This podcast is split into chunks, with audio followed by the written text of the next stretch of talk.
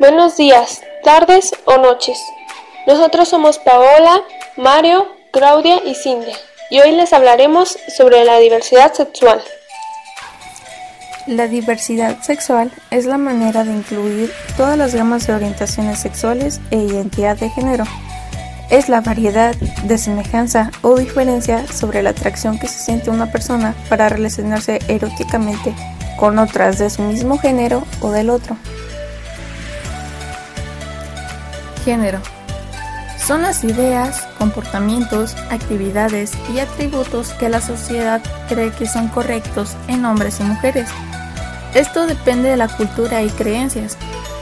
Los estereotipos de género son la práctica de asignar a una persona determinada, hombre o mujer, características o funciones específicas, como por ejemplo, el rosa es para las niñas y el azul es para los niños. Los hombres tienen que trabajar y las mujeres encargarse del hogar. Los hombres siempre son fuertes y valientes. Las mujeres no saben manejar. Los hombres nunca deben llorar. La identidad de género es aquella vivencia interna e individual del género tal como cada persona la siente profundamente, la cual puede corresponder o no al sexo. La expresión de género es la forma en la que expresamos nuestro género mediante el comportamiento y nuestra apariencia. La expresión de género no siempre se basa en nuestro sexo u orientación sexual, como por ejemplo los transvestis y los transgénero.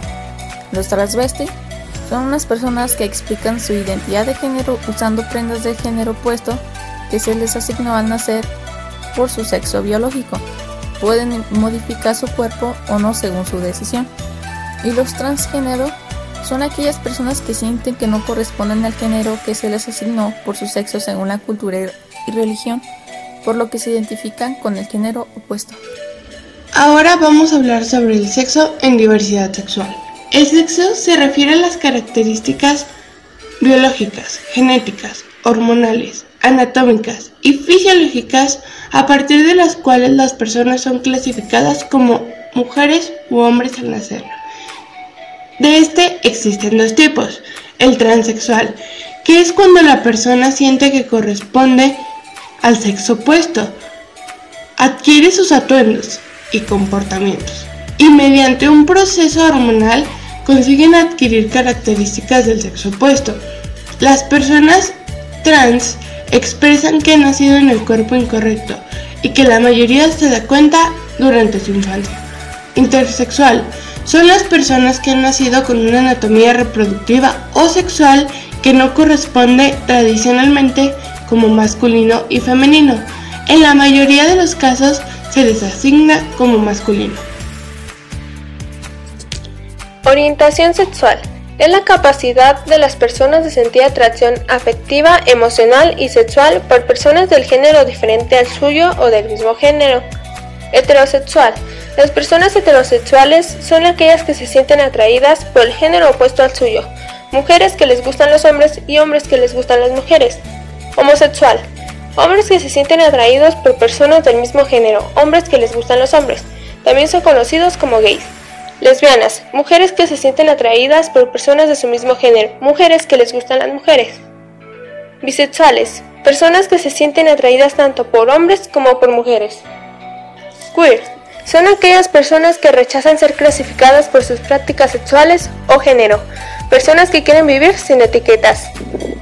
Asexual, una persona sexual es aquella que no siente atracción hacia otros o tiene un nulo interés por las relaciones sexuales. La orientación sexual no es algo que la persona pueda elegir o cambiar. Las personas no eligen su orientación sexual del mismo modo que no eligen sus ojos o su tono de piel. Fue hasta el siglo XIX que la homosexualidad dejó de ser considerada una enfermedad mental y se le dio el término homosexual para referirse a quienes sienten atracción afectiva y sexual por personas del mismo sexo. Transexual para referirse a personas que no se sienten cómodas con su cuerpo, y travesti para referirse a personas que utilizan prendas del sexo opuesto. Fue hasta el siglo XIX que la homosexualidad dejó de ser considerada una enfermedad mental y Carl Maria Kertenby dio el término homosexual para referirse a las personas que sienten atracción sexual y afectiva por personas del mismo sexo.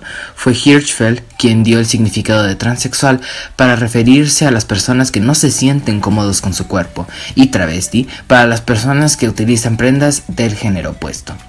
Existen muchas teorías acerca de los orígenes de la orientación sexual de una persona. La mayoría de los científicos en la actualidad acuerdan que la orientación sexual es más probablemente el resultado de una interacción compleja de factores biológicos, cognitivos y del entorno. En la mayoría de las personas, la orientación sexual se modela a una edad temprana. Además, hay pruebas recientes que sugieren que la biología, incluidos los factores hormonales, genéticos o innatos, desempeñan un papel importante en la sexualidad de una persona. La mayoría se da cuenta de su orientación en la primaria y al entrar a la secundaria muchos ya reconocen su orientación sexual. Algunos experimentan con personas del mismo sexo durante la adolescencia, pero eso no significa que sean homosexuales.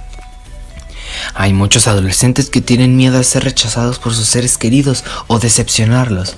Algunos deciden dar a conocer su orientación a amigos o familiares de confianza. Se le conoce como salir del closet. El 28 de junio de 1969 en Nueva York, homosexuales y travestis que frecuentaban el bar Stoner Wall, hartos de ser hostigados por la policía, se rebelaron. El disturbio duró varios días. Hoy se conoce como el Día del Orgullo LGBTI. En algunas religiones se considera pecado, ya que toman como correcto natural la heterosexualidad. También se considera pecado la masturbación, la penetración anal y la felación.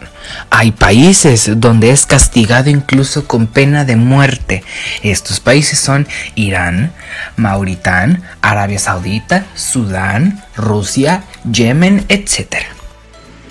En conclusión, cada quien elige su identidad sexual puede que se genere desde sus progenitores o bien a partir de nuestro desarrollo en la adolescencia, cuando empezamos a buscar un criterio estable y de acuerdo a nuestros gustos e intereses, encontramos nuestra tendencia sexual, pues todos somos libres para elegir nuestras preferencias sexuales, aunque no deberíamos cambiar nuestra anatomía biológica. Además, Debemos respetarnos y aceptarnos así tal cual somos, pues todos tenemos el derecho de poder elegir plenamente nuestra identidad sexual, sin que nadie nos diga qué o quién nos debe de gustar.